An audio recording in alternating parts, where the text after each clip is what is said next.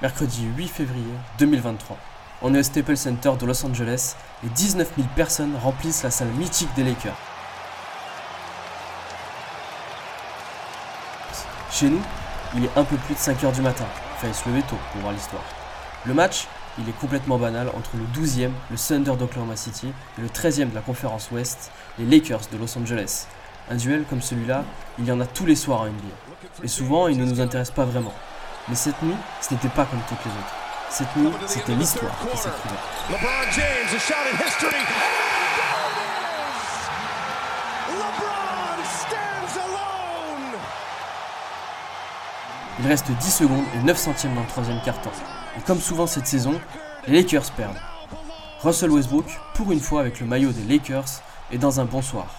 Anthony Davis, lui, est sur le terrain et c'est déjà pas mal quand on connaît la fragilité du bonhomme. 104 à 97 pour le Thunder de Shai Gilgius Alexander. LeBron James reçoit la balle, défendu par Kenrich Williams, dos au panier. Il va faire ce qu'il fait de mieux depuis son arrivée dans la ligue, se retourner et shooter au-dessus de son défenseur qui ne peut que constater les dégâts. Le ballon s'élève dans la salle et transperce les filets du panier. 104-99, les Lakers reviennent à 5 points. Le match s'arrête, car ce shoot a priori anodin vient d'entrer dans l'histoire. LeBron James vient de marquer son 38 388e point en NBA, dépassant ainsi Karim Abdul-Jabbar. 38 ans que ce record tenait. Il avait vu passer Jordan, Shaq, Kobe, mais tous s'étaient arrêtés bien loin des 38 887 points de Karim.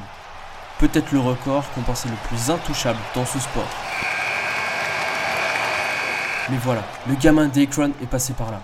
Premier choix de la draft 2003, il débarque chez lui, à Cleveland, dans l'Ohio.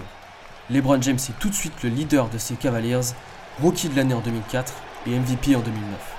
Une équipe dans laquelle il est un peu trop seul pour aller jouer le titre, malgré une finale face aux Spurs de Duncan, Parker et Ginobili. Quand tu es mal entouré, ça ne pardonne pas. Mais on devrait en reparler. Il prend donc The Decision, en direct sur ESPN un show télé pour dévoiler sa future franchise, décidant ainsi de rejoindre le hit de Miami avec Dwayne Wade et Chris Bosh. Un trio de stars pour aller chercher deux titres de champion, l'un face aux jeunes Durant, Westbrook et Harden, un deuxième face aux Spurs pour sa revanche, et finalement, quant à Ray Allen dans le corner, ça change tout. Retour ensuite chez lui, à Cleveland, pour faire face à la dynastie Warriors de Steph Curry. Il y gagne son plus beau titre 2016 où jamais aucune équipe n'était revenue après avoir été menée 3-1, un titre qu'il dédie à sa ville et à sa franchise, Cleveland. Cleveland, this is for you. Oh. Désormais aux Lakers, le King tente de se débrouiller dans une équipe à la ramasse, d'abord avec Anthony Davis et le titre en 2020, année du décès tragique de Kobe Bryant. Mais aujourd'hui, plus rien ne fonctionne dans cette équipe qui n'arrive même plus à se qualifier en playoff. Qu'importe le résultat, Karim Abdul-Jabbar, lui, avait réservé sa place pour être présent au moment du panier qui va changer l'histoire. Un panier qui arrête le match instantanément pour une dizaine de minutes. Le terrain est envahi par les médias et les proches de LeBron, ses fils basketteurs, Bronny et Bryce, sa fille, sa femme Savannah et sa mère, Jay-Z, Denzel Washington, Magic Johnson ou Dwayne Wade étaient dans la salle pour le féliciter, mais également Stephen Curry ou, beaucoup plus surprenant, Rihanna et Joe Biden en vidéo. La classe à l'américaine. Mais surtout, arrive un grand homme, un capitaine, avec une veste floquée de son numéro 33, le même numéro que celui accroché au plafond du Staples Center.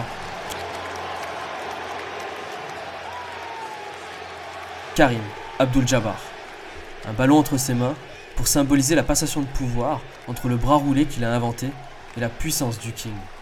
Tout ça sous les yeux d'Adam Silver, le patron de la NBA. Remotivé après cette petite cérémonie, LeBron veut aller chercher la victoire dans ce match. Bon, ce ne sera pas pour ce soir. Et en soi, c'est juste une défaite de plus pour les Lakers. Mais un grand record pour LeBron. En plus d'être le quatrième meilleur passeur et top 10 des meilleurs intercepteurs de l'histoire de la ligue, LeBron James est également le meilleur scoreur de la NBA. Un record qui n'est pas prêt de tomber, dans la précocité ainsi que la longévité de celui qui a 38 ans impressionne. Aucun joueur actuel n'est dans les temps de passage du King. Luka Doncic est celui qui s'en approche peut-être le plus, mais au même âge, le Slovène a déjà presque 3000 points de retard. Un record qui allie longévité, mais aussi précocité, et pour sûrement encore longtemps, le King a pris sa place sur son trône.